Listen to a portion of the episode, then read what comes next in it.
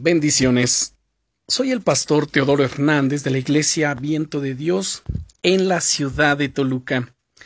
El devocional del día es Dios te susurra palabras de vida. Dios nos habla de muchas maneras y en muchos momentos en nuestro día a día. A lo largo de mi vida he podido experimentar cómo Dios me ha hablado a través de un pensamiento, de un sueño, de una sensación, incluso a veces a través del olfato. Hace poco escuché el testimonio de una mujer que estaba haciendo la compra en el supermercado. En un momento dado, se fijó en un chico que estaba cerca y le vino el pensamiento de que ese chico tenía problemas en su hombro derecho. Convencida de que era una imaginación suya, no le prestó atención. ¿Cuál fue su sorpresa cuando vio que el chico empezó a mover su hombro derecho con un gesto de dolor. Sintió paz en su corazón para acercarse a él y explicarle lo que había pasado y pedirle si podía orar por su hombro. El corazón de los dos fue tocado ese día a través de esa experiencia.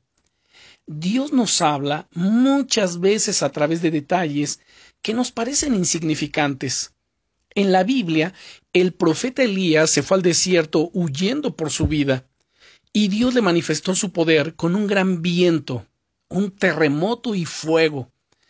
Dice el primer libro de Reyes, capítulo 19, versículos 12 y 13. Y tras el fuego se escuchó un silbo apacible y delicado.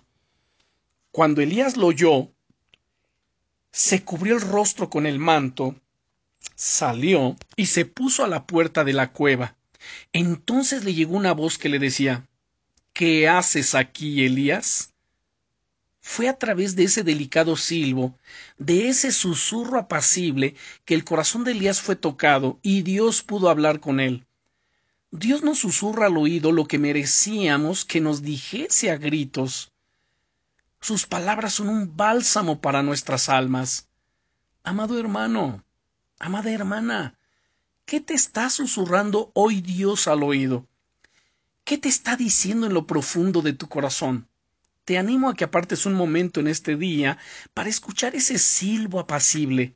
Dios desea tocar tu vida y renovarte hoy mismo. Abre la Biblia. Escucha a Dios. Él quiere hablar a tu corazón. Bendiciones.